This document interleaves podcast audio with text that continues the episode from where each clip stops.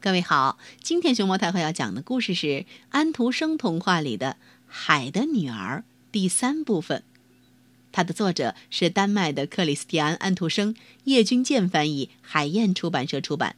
关注微信公众号和荔枝电台“熊猫太后摆故事”，都可以收听到熊猫太后讲的故事。昨天我们讲到，小美人鱼终于盼到了十五岁生日的这一天。当他升出水面，碰到了一艘美丽的船和船上那位美丽的王子之后，他的眼睛再也没有办法从他们身上移开了。然而，就在他目不转睛的观察着这位王子的时候，可怕的大风暴就要到来了。船上的水手们因此都收下了帆。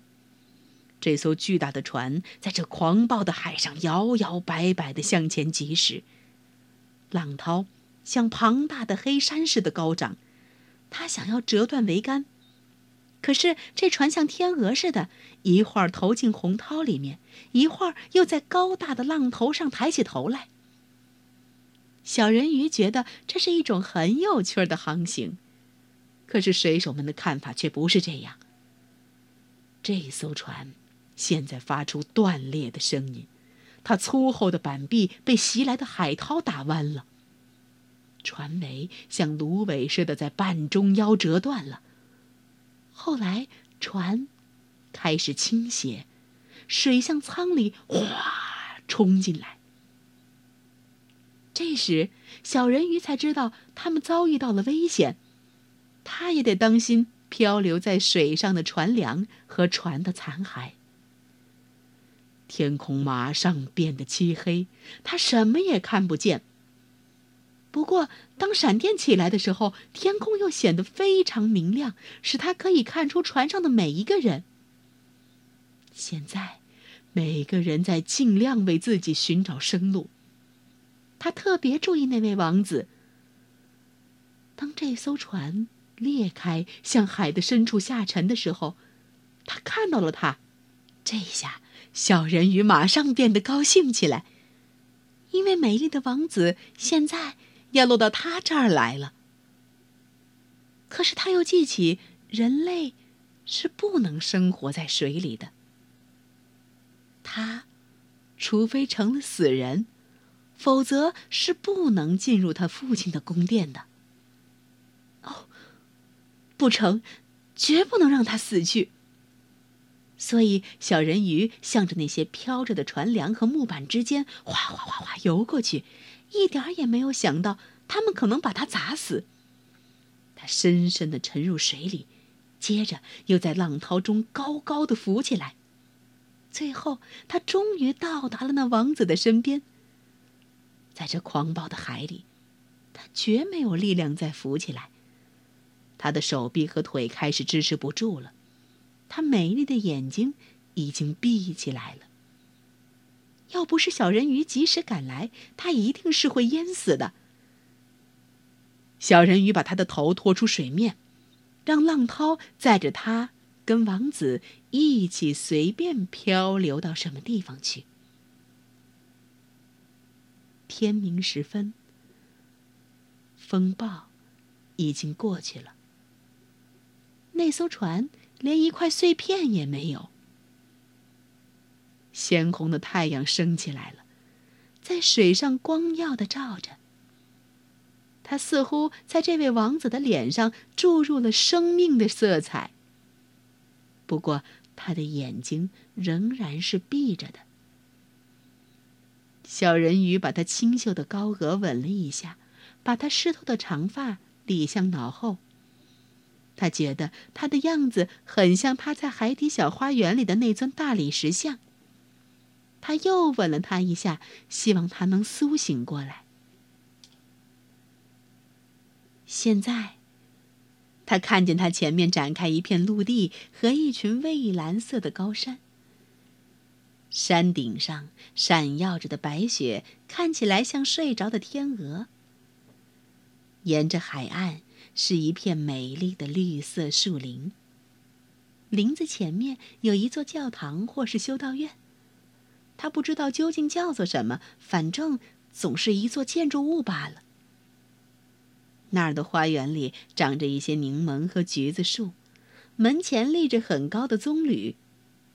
海在这儿形成一个小湾，水是非常平静的。但是从这儿一直到那儿，既有许多细沙的石崖，附近都是很深的。他拖着这位美丽的王子向那儿游去。小人鱼把王子放到沙上，非常仔细的使他的头高高的搁在温暖的太阳光里。钟声从那幢雄伟的白色建筑物中响起来了，有许多年轻女子穿过花园走出来。小人鱼远远地向海里游去，游到冒在海面上的几块大石头的后面。他用许多海水的泡沫盖住了他的头发和胸脯，好使得谁也看不见他小小的面孔。他在这儿凝望着，看有谁会来到这个可怜的王子身边。不一会儿。一个年轻的女子走过来了，她似乎非常吃惊。不过时间不久，她便找了许多人来。小人鱼看到王子渐渐的苏醒过来了，并且向周围的人发出微笑。可是他没有对小人鱼做出微笑的表情。当然，他一点儿也不知道救他的人就是小人鱼。小人鱼感到非常难过。因此，当王子被抬进那幢高大的房子里去的时候，他悲伤的跳进海里，回到他父亲的宫殿里去了。他一直就是一个喜爱沉静和深思的孩子，现在他变得更是这样了。他的姐姐们都问他，第一次升到海面上去，究竟看到了一些什么东西。但是他什么也说不出来。有好多晚上和早晨，他浮出水面，向他曾经放下王子的那块地方游去。他看到那花园里的果子熟了，被摘下来了；他看到高山顶上的雪融化了。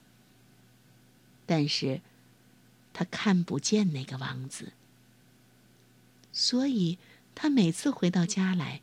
总是感到更痛苦。他的唯一安慰是坐在他的小花园里，用双手抱着与那位王子相似的美丽的大理石像。可是，他再也不照料他的花儿了。这些花儿好像是生长在旷野中的东西，铺得满地都是。它们的长梗和叶子跟树枝交叉在一起，使这地方显得非常阴暗。最后，他再也忍受不住了。不过，只要他把他的心事告诉给一个姐姐，马上其余的人也就都知道了。但是，除了他们和别的一两个人鱼以外，嗯，他们只把这秘密转告给自己的几个知己。别的什么人也不知道。他们之中有一位知道那个王子是什么人，他也看到过那次在船上举行的庆祝。他知道这位王子是从什么地方来的，他的王国在什么地方。来吧，小妹妹，别的公主们说。他们彼此把手搭在肩上，一长排的升到海面，一直游到一块儿他们认为是王子宫殿的地方。小人鱼，这次能够见到他心仪的美丽王子吗？王子能够认出他的救命恩人小人鱼吗？他们之间还会发生怎样的故事呢？明天，熊猫太后将继续为你更新《海的女儿》第四部分。